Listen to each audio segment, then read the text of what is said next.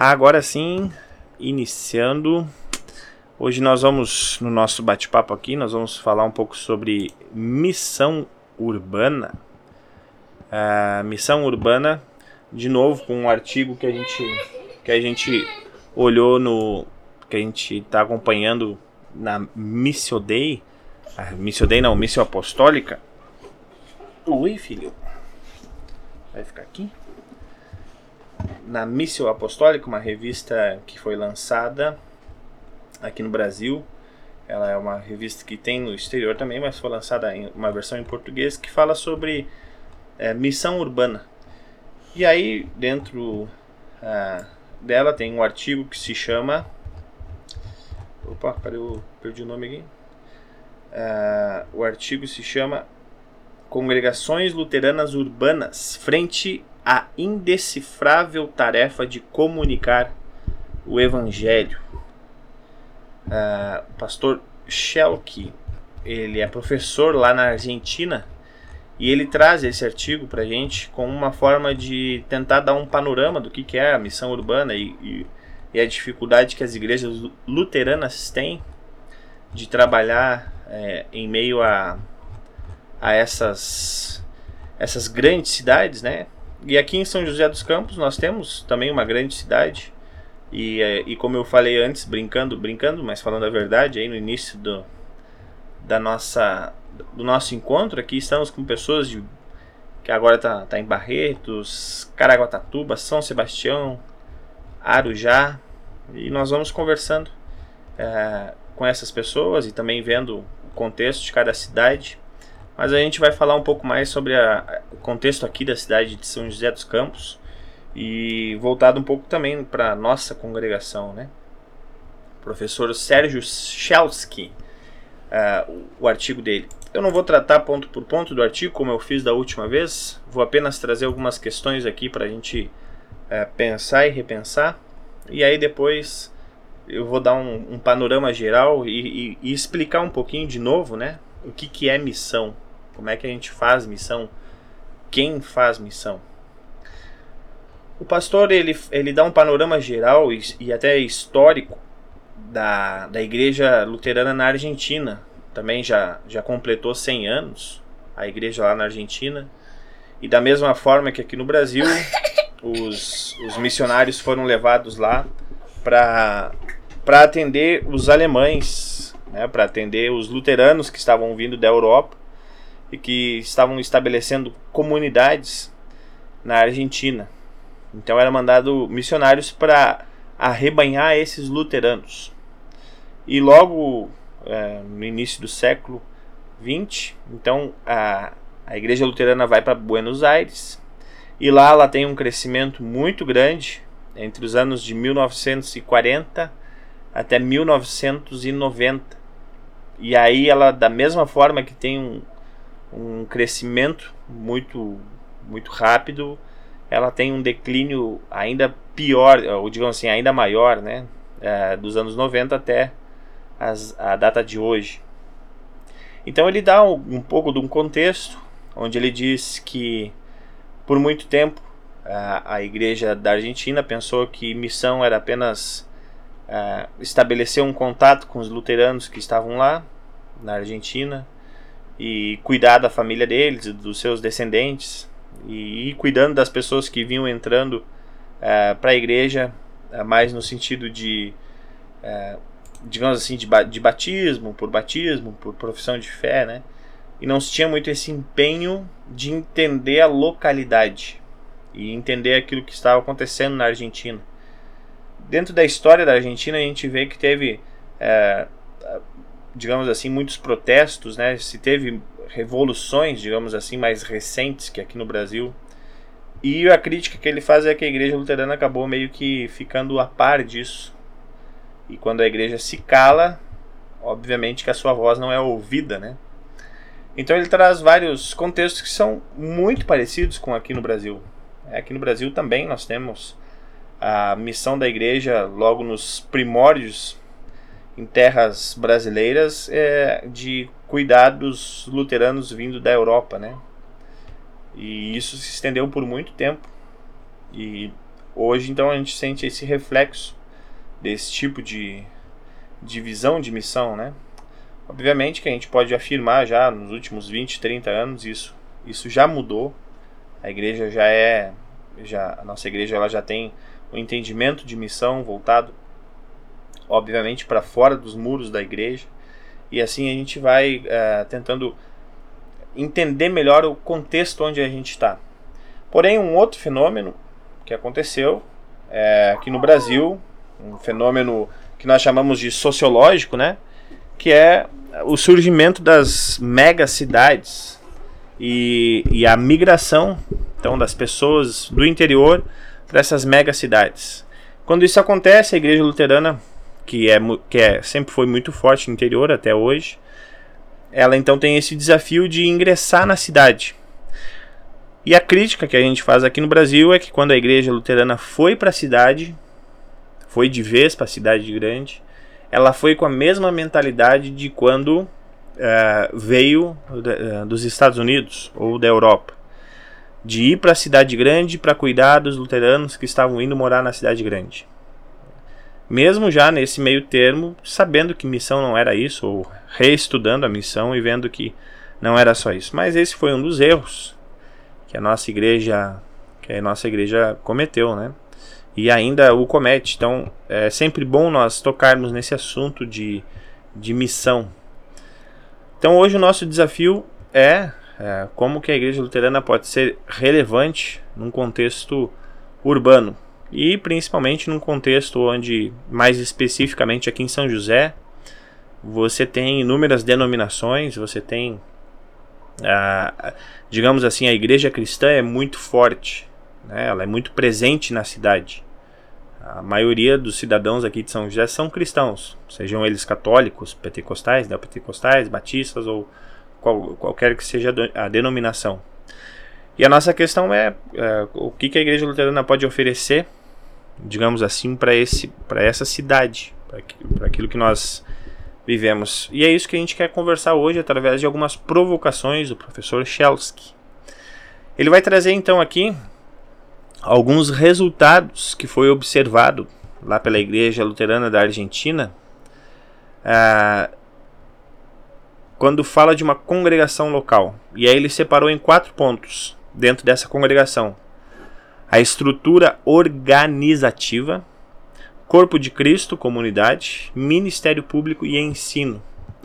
E ele vai trazer alguns pontos aqui, é, meio que para uma certa crítica, não só no sentido negativo, mas uma certa crítica aqui é, de como estão as congregações lá.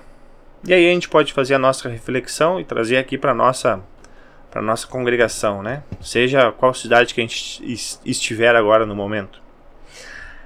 É, em relação à estrutura organizativa, nossas paróquias estão envelhecidas. Né? Alguns brincam que na igreja luterana, quando vai no culto, parece que está sempre nevando. Né? Um monte de cabelos brancos. Aqui em São José dos Campos não é tão essa realidade, né? É uma igreja jovem.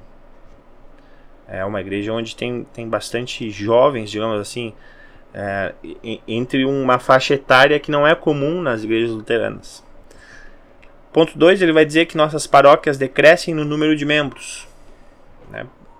Ah, aqui em São José, pela graça de Deus, nós mantemos e estamos aumentando devagarinho, mas estamos aumentando os números dos, dos membros e principalmente a questão de participação, né?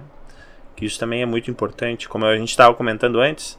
Às vezes no papel tem uma coisa e, e efetivamente se tem outra, mas aqui em São José a gente pode também dar graças a Deus por isso que é, digamos, nós temos uma participação, apesar de ser uma igreja pequena, mas temos uma participação é, muito boa dos membros. A porcentagem de membros ativos é menor que 30%. Bom, era mais ou menos isso que eu estava falando. A nossa porcentagem aqui em São José chega mais ou menos aos 60%. Né? Ainda comparado. Uh, o nível da, da, da IELB também chega nesses 30%. Mas a gente pode estar. Uh, a gente pode melhorar pode melhorar aqui. Podemos chegar aos 80% aqui em São José. Não, é, e não é difícil. Uh, dentro dessa estatística, ele percebe que existe uma faixa etária entre os 14 e os 44 anos de idade que não participam nas atividades.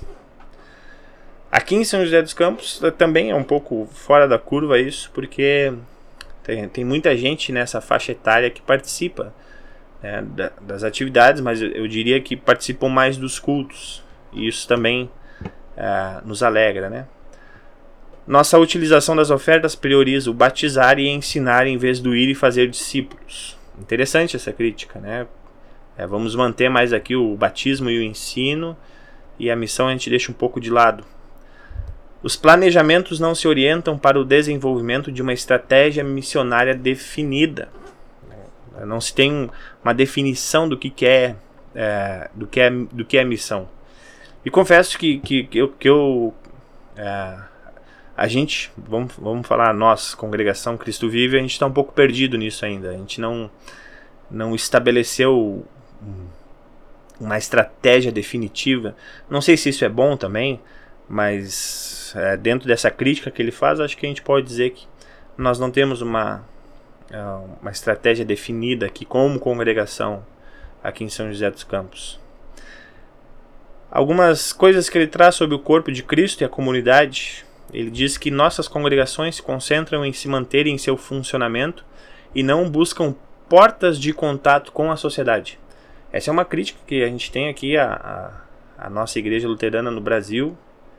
Ah, mas também aqui em São José a gente pode dar graças a Deus que a congregação, digamos assim, é, dá oportunidade para que o trabalho possa acontecer também outros. Né? A gente tem aqui a Rose e o Ricardo que já fizeram até o curso de capelania, infelizmente por causa da pandemia não, não conseguiram, acho que nem fazer o, o treinamento presencial, né? logo já teve que, que, que, cancelar, mas já fizeram o curso, né? estão só aguardando. E, e também outros contatos que a gente tem com a comunidade em geral aqui, a gente pode dizer que é, podemos melhorar, obviamente, né? Acho que dá para ter mais gente envolvida em outros aspectos, mas é, eu, eu tenho certeza que quando as coisas começarem a voltar e podermos ter o contato com pessoas, acho que as coisas vão vão melhorar também aqui para nossa congregação nesse aspecto. Ele vai dizer que a igreja não tem uma atitude missionária e não está preparada para receber novos membros e atendê-los em suas necessidades. Essa é uma, essa é uma boa crítica, né? Uh, também pode ser que eu esteja muito bonzinho hoje, mas mas das pessoas que vão vão para nossa igreja, uh, quando eu converso com elas algum tempo depois delas visitarem a primeira vez, a, a, maioria sempre relata essa questão de, de que foram bem recebidos, de, de, de se sentirem bem, se sentirem é, dentro de uma família, digamos assim, né? Por mais que às vezes nós que estamos dentro da igreja já há algum tempo, às vezes a gente acha que poderíamos melhorar, e isso sempre é bom, a gente sempre pensar nisso, mas é uma questão interessante. Ponto 3. Distingue-se a ausência de compromisso com respeito às promessas uh, de confirmação. Aqui esse ponto eu tentei até reler o artigo para meio que tentar entender o que, que ele está dizendo. Ausência de compromisso com respeito às promessas de confirmação. Ah, daria mais ou menos para dizer que às vezes a crítica aqui seria que a igreja seria apenas um, um estabelecimento onde eles vão lá, fazem o que tem que fazer, né? Batismo, casamento, confirmação e tá tudo ok. A ausência de, de compromisso além disso ah, já não já não é tão grande. Essa é uma boa crítica. Né? Isso eu acho que às vezes pode ser que nós, como congregação, Cristo vive, às vezes a gente pode entender mais ou menos isso, né? Olha, eu vou lá, recebo o que tem para receber, né? Santa Ceia, batismo, a confirmação dos meus filhos, o batismo, um casamento ali, quando precisar um, um velório e tá tranquilo. O resto eu não preciso me envolver tanto, né? Falta de amor pelas almas que não conhecem Cristo. Né? Esse é um ponto que ele coloca, mas acho que essa é uma questão mais individual também. Percebe-se um divórcio entre a vida da igreja e a missão.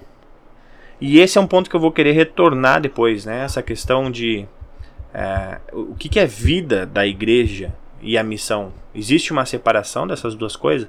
Obviamente que não, mas a gente quer conversar sobre isso. Ministério público, né? pastores cansados ou sobrecarregados no trabalho congregacional. Aqui ele está falando mais da questão de agendas de atividades internas. Ah, isso eu presenciei muito lá no Rio Grande do Sul, né? Onde eu fiz o meu, onde eu fiz o meu pré-estágio. Deixa eu só ah, pegar aqui. Ah, boa noite, Isabela. Onde eu fiz o meu pré-estágio era uma congregação que tinha três pastores e os caras trabalhavam de segunda a segunda. Era algo. Cara, aquilo lá era surreal. Era algo surreal. A tarefa pastoral se concentra em manter o trabalho da congregação. É, aqui também, graças a Deus, eu sou muito grato a Deus, porque tudo aquilo que eu pedi no, no, no meu último ano de, de, seminário, de uma congregação, Deus, Deus me deu e ainda me deu ainda mais. então eu digo, cara, olha, é, tudo que eu tinha planejado de, de trabalho, né? É, eu, eu tô conseguindo fazer aqui, porque. É, depois a gente vai entrar mais nesse assunto, mas o trabalho pastoral aqui não se concentra somente em, em manter a congregação, né? Existe sobrecarga de funções e esgotamento de membros comprometidos. Ah, isso é uma crítica muito boa e que serve muito chapéu aqui para nossa congregação também, né? Provavelmente vocês que estão ouvindo aqui não mereciam escutar isso, né? Porque vocês estão sempre juntos, né? Mas é também algo que, que, que, que, particularmente eu sempre coloco em oração e é algo que sempre é, incomoda o, o, o, meu coração, né? Mas a gente sempre pede para que o Espírito Santo continue batendo em, na porta para que mais pessoas também possam se comprometer pelo trabalho da igreja. É, falta de membros preparados e treinados também é uma, é uma realidade que estamos tentando mudar, né? É, as atividades giram ao redor das possibilidades e do tempo do pastor. Aqui, aqui acho que é, é uma crítica para mim também, né? Às vezes eu não, eu não tenho tanta, não digo confiança, mas às vezes eu fico pensando, ah, não quero incomodar tal pessoa pedindo para que ela faça isso ou que ela faça aquele outro, né? Então, e às vezes eu fico pensando assim, não, mas esse é o meu trabalho, eu, eu tenho que fazer isso.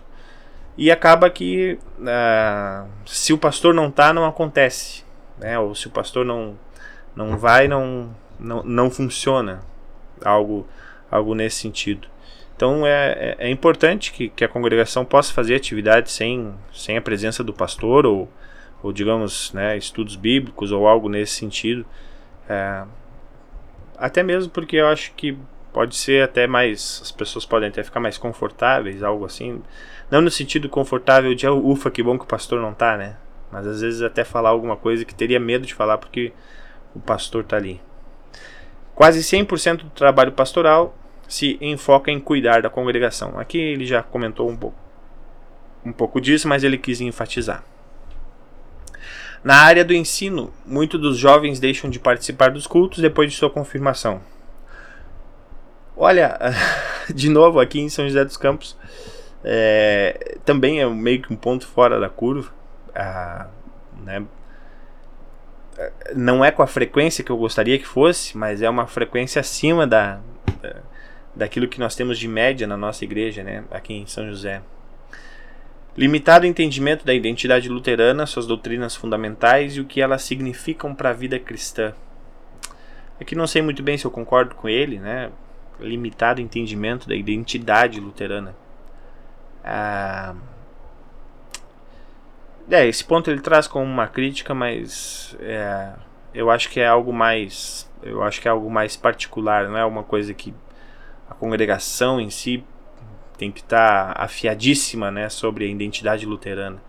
Num contexto de, de igreja urbana, é, acho que acho que isso ainda é um, é um pensamento muito interiorano.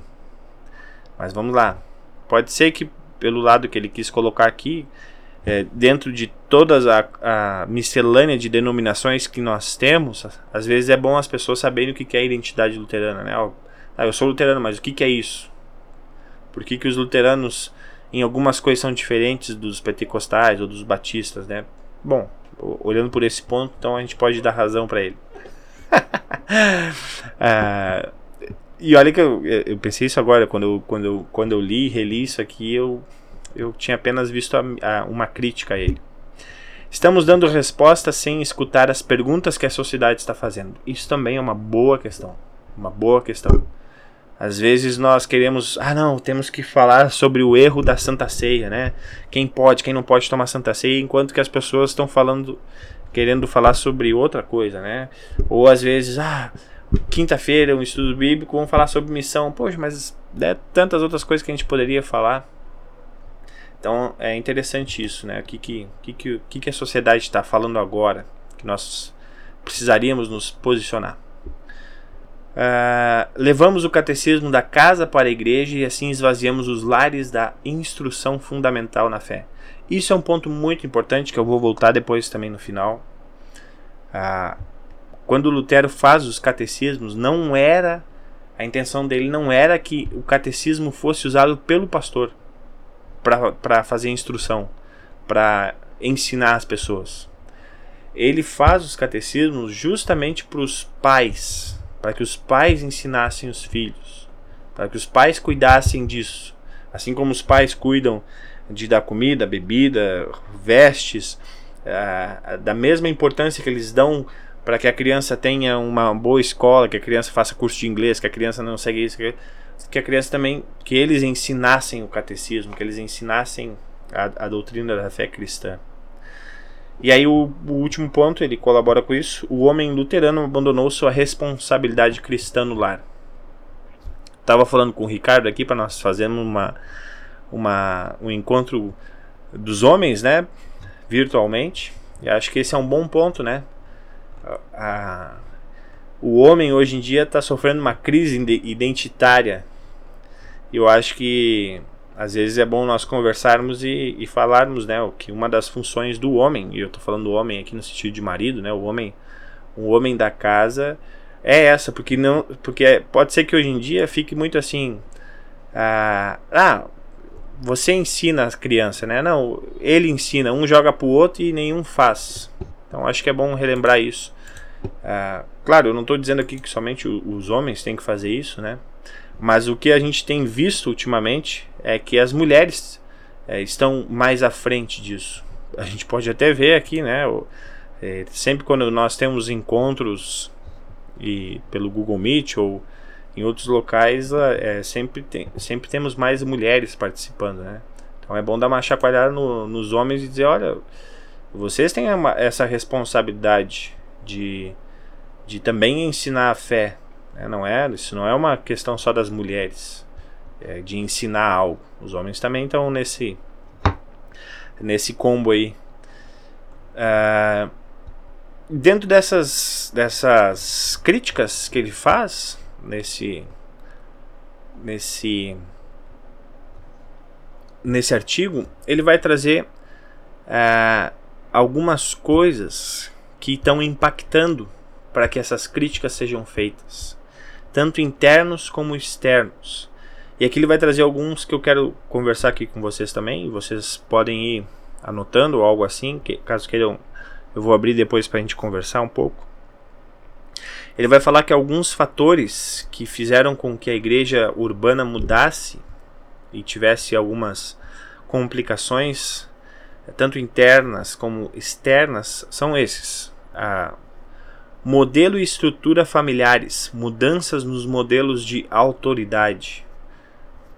Aqui era mais ou menos vai vai daquilo que a gente estava conversando antes, né? Hoje acaba que nem o marido sabe quando ele pode falar ou digamos assim tomar uma decisão e às vezes a mulher também fica nesse medo de se ela pode ou não tomar uma decisão ali, ou se ela fica esperando o marido tomar a decisão nesse sentido e acaba que um fica esperando o outro e, e ninguém faz nada, né?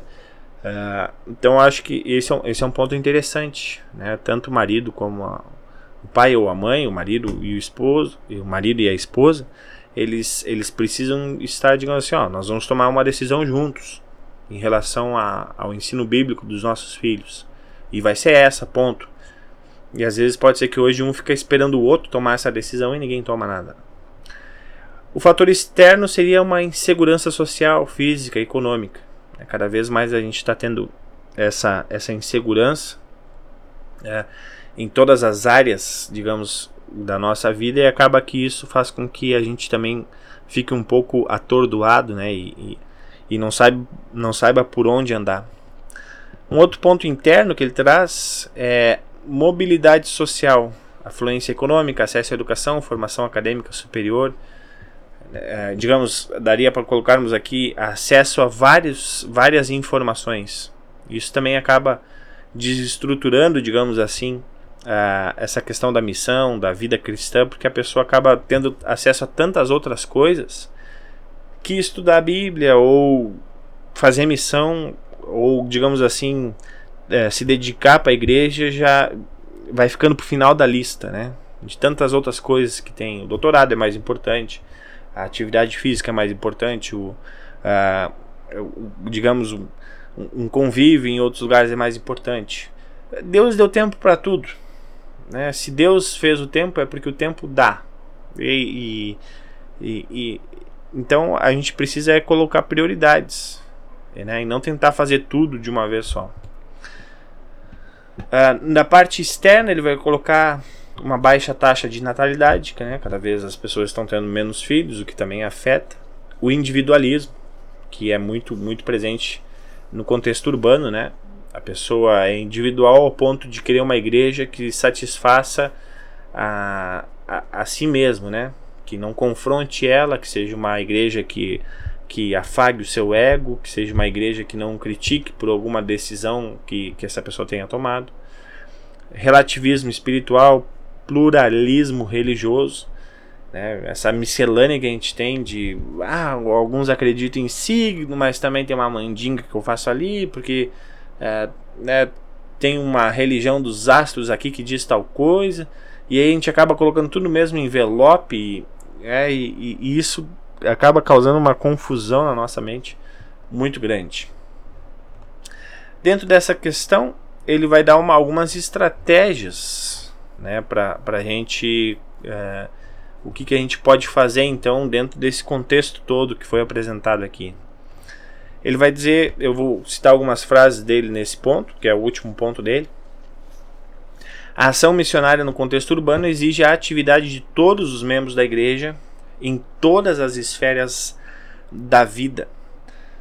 Dentro de tudo aquilo que eu comentei aqui, das críticas que ele fez e tudo mais, a, a missão, e se a gente for falar em missão urbana, eu já falei isso no culto, já falei isso várias vezes ela acontece muito mais de maneira uh, individual ainda. E se a gente pegar o contexto aqui de São José dos Campos, é, é interessante que no bairro onde está a igreja, é, dá para dizer que tem no máximo quatro famílias ali, no bairro que está a igreja. As pessoas, a maio, 95% dos membros da igreja moram em outros bairros, e bairros distantes até mesmo da, da, da igreja. Né? Então, como é que a congregação vai fazer missão? parte muito dessa, dessa questão individual. Então, é, cada membro da igreja tem que entender que aonde ele está, ele está fazendo missão. Seja em grupo de WhatsApp, seja no escritório, seja né, no local de trabalho, seja no, uh, na, na escola, em, em, qualquer lugar. E sempre lembrando, o que, que é missão? É levar as pessoas para a igreja luterana? Não. É falar de Cristo. É falar de Cristo. Mas pode também que as pessoas, a gente pode convidar as pessoas para participarem da nossa congregação. Isso é uma consequência da missão. Mas o importante é ter focado nisso, que em, em todas as esferas da minha vida Deus está me usando para fazer missão. Outra frase dele que eu destaquei aqui. Assim, por exemplo, é, pensamos que mudanças no culto, na liturgia, no estilo musical, novas construções ou novos horários de atividades farão que sejamos mais missionários. É, isso, isso a gente já passou por aqui, né? Ah, não, temos que mudar o horário do culto, a gente tem que fazer isso, aquele outro. Tudo bem, a gente pode até fazer para tentar melhorar, né? Mas a gente tem que lembrar que isso não é missão. Isso é apenas uma adequação, é apenas um, digamos assim, uma melhoria né, naquele ambiente de culto e tudo mais.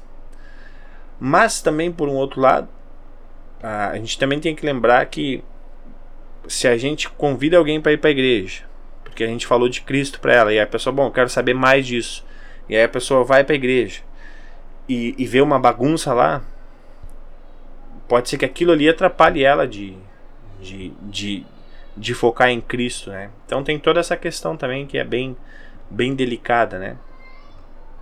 Uh, ele também vai comentar que, em outras palavras, onde está a congregação quando. Uh, ele vai fazer uma pergunta aqui, né? Onde está a congregação quando não está reunida ou congregada? A gente pode fazer essa pergunta, né? O que, que ela está fazendo? Ela vive sua vocação no testemunho de sua fé? Quer intencionalmente fazer ser conhecida a fé que lhe, é, que lhe dá esperança? Leva o perdão de Cristo a outros? Essa é uma pergunta que a gente pode fazer para nossa congregação, né? O que, que a gente está que a gente está fazendo quando nós não estamos reunidos?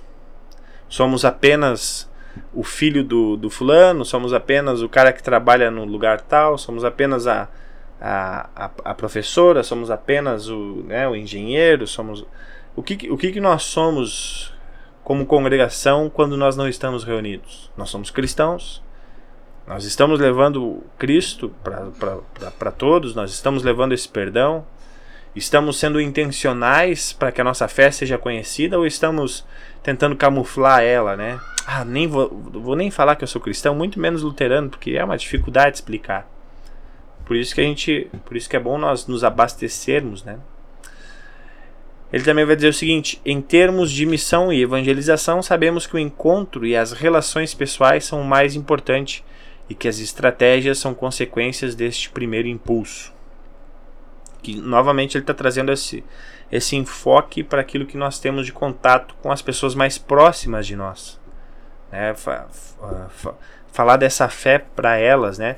E, e, hoje em dia, se a gente pega aqui a questão de São José dos Campos, pode ser que tem pessoas cristãs já, mas que vivem numa prisão de, denominacional, né? A, a, a instituição, igreja onde eles estão, pode ser que, que estejam os colocando um fardo tão pesado ou algo assim, que às vezes a gente pode uh, falar realmente: olha, o evangelho não é isso, o evangelho é tal coisa. E isso pode nos dar uma sequência para um outro impulso. Então, o primeiro impulso é nós falarmos de Cristo uh, onde nós estivermos, né, para quem seja que for. E aí, por fim, ele vai colocar uma lista de perguntas que vão nos orientar a uma avaliação do funcionamento da nossa congregação, tendo como foco a missão de Deus. E aí, as perguntas que ele vai fazer é o seguinte: Que estrutura e estratégia usamos para chegar às pessoas? Como congregação, qual que é a nossa estratégia?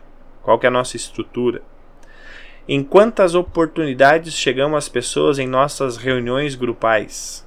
Né? É, normalmente quando a gente se reúne, é, aqui são sempre os mesmos, né? Na, ou quando fazemos estudos bíblicos também, ali são sempre os mesmos, né? E a pergunta que ele faz é isso: é, nós estamos dando oportunidades para que outras pessoas também participem? Quantos de nossos membros estão efetivamente envolvidos ou colaborando nos esforços de evangelização? Quantos recursos investimos em propor programas de evangelização ou incentivando a vocação de compartilhar o Evangelho. Mobilizar uma comunidade para a missão exige uma quantidade enorme de tempo, recursos e dedicação. Para que tenha um impacto visível na identidade da comunidade, se vejam mudanças duradouras. Não se pode considerar, se considerar a missão como um apêndice opcional junto a outras atividades que fazemos dentro de nossas congregações. Por isso, ao considerar a intencionalidade da missão, e como se envolve a igreja local.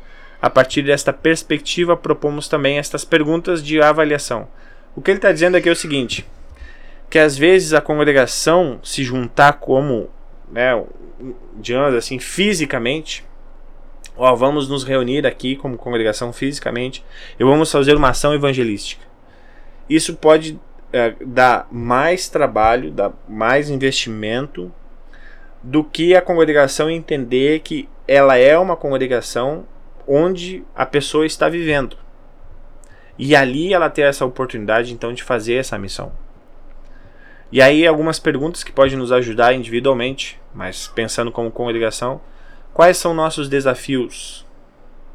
Como os enfrentamos atualmente? Como podemos enfrentá-los a partir de uma nova perspectiva? Que aspectos englobam a partir da observação do contexto, do conhecer a própria comunidade, do planejamento estratégico? Como é que a gente pode fazer isso? Uh, e aí ele traz essa questão de ser intencional na missão.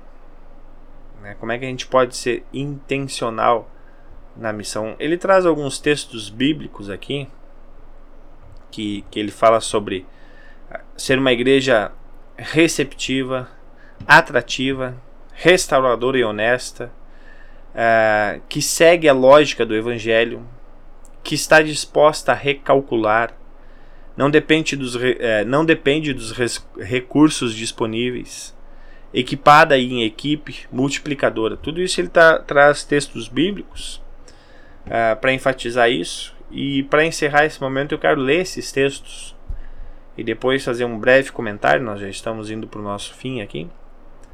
Uh, para que essas provocações dele né, nos, façam, nos façam pensar também.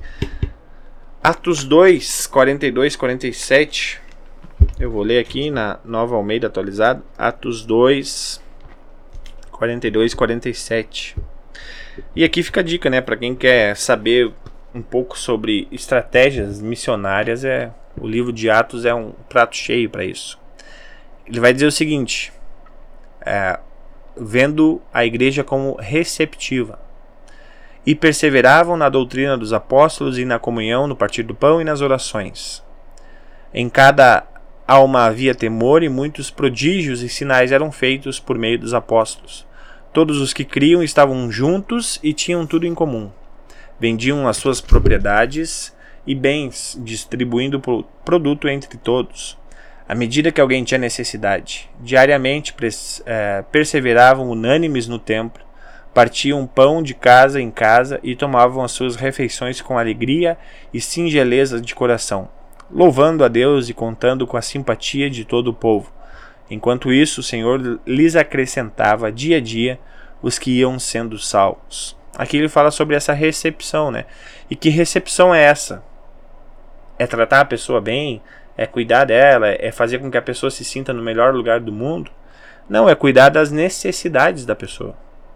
Se a pessoa tem algum problema, é, né, é, aqui que, questão de, de sustento, como diz o texto bíblico, se a pessoa está com alguma dificuldade psicológica, né, sentimental, a igreja é um lugar onde acolhe essas pessoas. Então a recepção está voltada para atingir a necessidade das pessoas e não para que as pessoas sejam tratadas no sentido de, de digamos assim, é, fazer com que elas se sintam bem, os, é, dando a elas mais do que precisam. Né, mais do que precisam. A, a igreja também é uma igreja atrativa. E aí ele vai usar o texto de Lucas 15, Deixa eu aqui.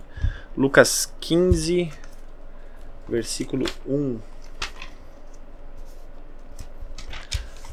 Lucas 15, versículo 1, para falar sobre essa igreja que é atrativa. Só aqui. 15, versículo 1. Aproximavam-se de Jesus todos os publicanos e pecadores para o ouvir. Aqui atrativa também, a gente pode colocar dentro desse pacote receptiva, né? Mas a gente sempre precisa lembrar isso. A igreja é um lugar de pecadores. Se alguém pensa que não é pecador, não precisa ir para a igreja, né? Pode ir para qualquer outro lugar, menos para a igreja. A igreja é um lugar de pessoas que pecam. E às vezes isso pode causar uma dificuldade nas pessoas de, de ir para a igreja, porque elas acham que lá não tem pecadores. Que lá as pessoas são melhores do que os que pecam, né? Então, uh, por que, que tem que ser atrativa a igreja? A igreja tem que ser atrativa porque tem uma música boa, porque tem ar-condicionado, porque tem um banco legal, porque tem uma atmosfera boa, porque tem lanche depois do culto, porque tem pessoas eh, ricas e interessantes lá na igreja. É essa a atração da igreja? É essa a intenção da missão? Não, a igreja precisa ser atrativa por causa do evangelho. E, e quando a gente convida as pessoas para ir para a igreja, esse é um dos motivos, né? Olha, a, a gente não pode falar ou não, ou não, precisa falar, né? Olha, minha igreja é, é, simples, né? Ela não é não é nenhuma mega igreja, não, não tem toda essa tecnologia, mas lá é uma igreja que recebe os pecadores. É uma igreja que recebe os pecadores. Essa é a, é a atração. É uma igreja restauradora e honesta. E quando eu falo igreja, aqui eu estou falando congregação, né? O que, que cada membro dessa congregação precisa ter intencionalmente para fazer essa missão. Lucas 19, 9 a 10, ele vai dizer o seguinte: Então Jesus lhe disse: Hoje houve salvação nesta casa, pois também este é filho de Abraão. Porque o filho do homem veio buscar e salvar o perdido. É, assim como nós atraímos as pessoas para dizer que a igreja é uma igreja que recebe pecadores, nessa mesma igreja se é dado aquilo que Cristo deu para a igreja fazer, que é perdoar pecados e dizer que Cristo Jesus foi até o coração daquela pessoa que está ali naquele momento para buscar e salvar ele. Então esse é, esse é o, é, é, digamos assim, é, é a base fundamental de cada cristão, do anúncio que ele vai fazer. É, ele não vai dizer que a pessoa vai lá para a igreja porque ela vai ter o aumento da conta bancária dela. A nossa intenção de fazer missão não é dizer, ó, vai lá para a igreja que teu sofrimento vai ser amenizado, vai lá para a igreja que a tua questão familiar vai ser vai ser reestabelecida, né? Não. Lá você vai encontrar aquilo que Deus te deu, a salvação. Segue a lógica do evangelho, Atos 4, 12 e 20 segue a lógica do evangelho. Só abrir aqui. Atos 4.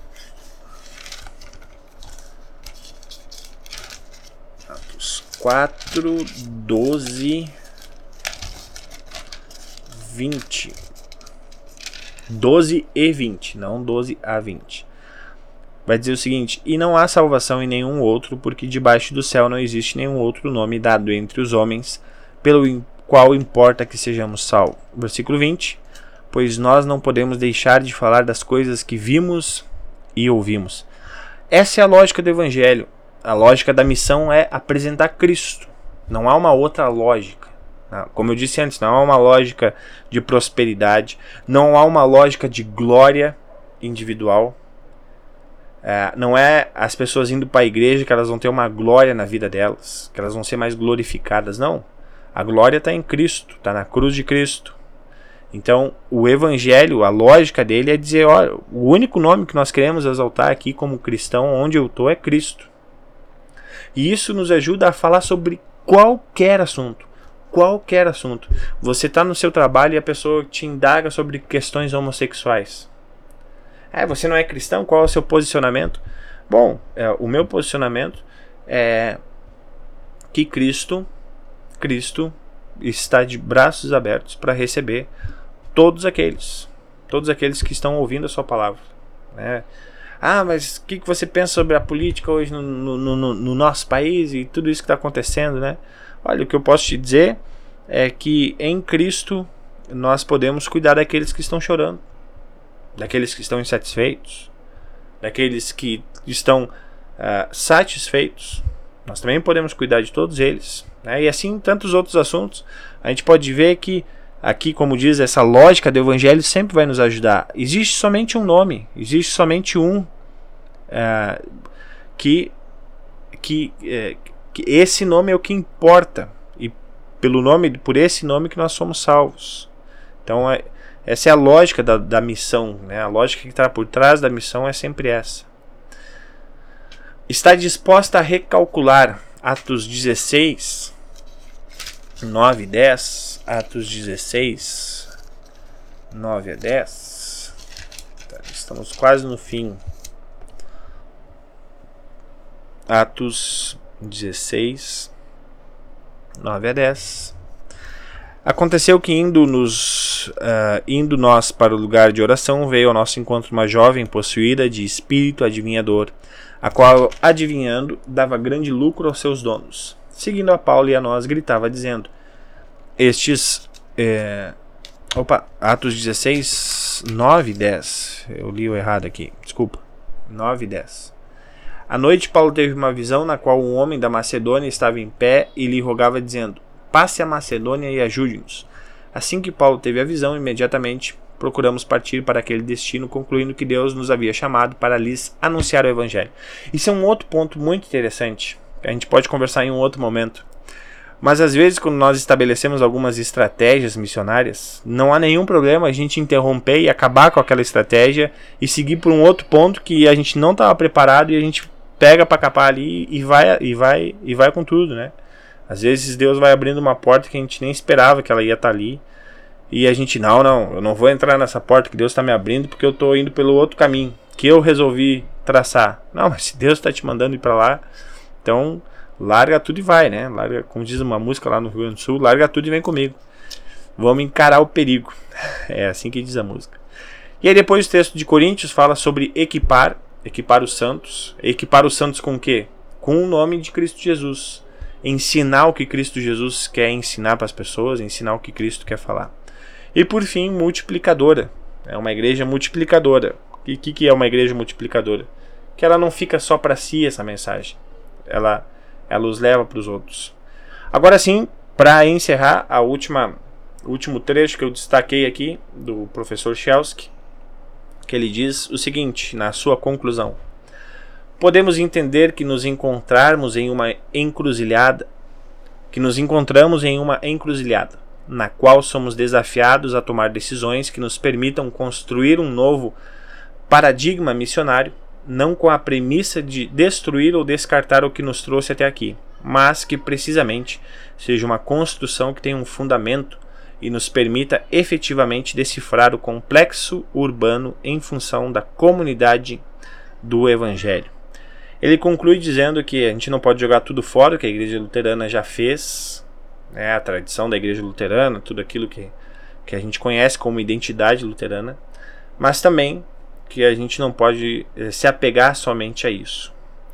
Eu, eu, eu vou encerrar aqui, uh, mas eu ainda vou voltar com esse tema mais para a parte prática uh, da nossa congregação e do nosso dia a dia. Né? Essas provocações que eu trouxe aqui, que o professor trouxe, uh, nos dariam mais pano para manga e eu, e eu vou deixar isso para um outro, um outro momento. Não vai ser na semana que vem, porque na semana que vem é, eu vou participar, vocês vão participar também, do Estante com a Palavra. É um programa que tem no YouTube de um colega pastor lá do Rio Grande do Sul. E a gente vai estudar 2 João. Então, semana que vem a gente vai ter esse nosso estudo bíblico é, nesse formato, que também estará disponível em todas as redes é, sociais. Mas a gente vai voltar a falar sobre esse tema para nós. Tá, pastor, mas como é que eu posso fazer então missão? né, dado a tudo isso que o senhor colocou aí de, de, de, de críticas e, e, e, reflexões, como é que eu posso então é, fazer missão? Bom, a gente vai conversar sobre isso, mas a última frase que eu deixo aqui é: lembre que a missão é, é, é algo bem, bem curto e grosso. curto e grosso não, né? É curto e adocicado. É falar de Cristo. Ah, pastor, mas eu não sei falar de Cristo. Lembre de uma coisa: toda vez que você for abrir a sua boca para falar de Cristo, não é você que está falando, é o Espírito Santo. Então confia no Espírito Santo. Confia que você vai falar de Cristo da sua forma, do seu jeito, porque aquilo já está na sua mente, já está no seu coração. As palavras já estão lá. E o que você pode fazer é continuar absorvendo essa palavra para quando você for falar, ter mais conteúdo, ter mais uh, insights, né? ter mais ter mais, às vezes, facilidade para para explicar essa fé ou para anunciar essa fé que você que você já tem. Encerramos aqui para quem está no Spotify, né? Agradeço aí você ter ouvido nessa sua caminhada lavando a louça ou fazendo qualquer outra atividade. E a gente continua aqui com o pessoal que está ao vivo. Abraço, Deus cuide.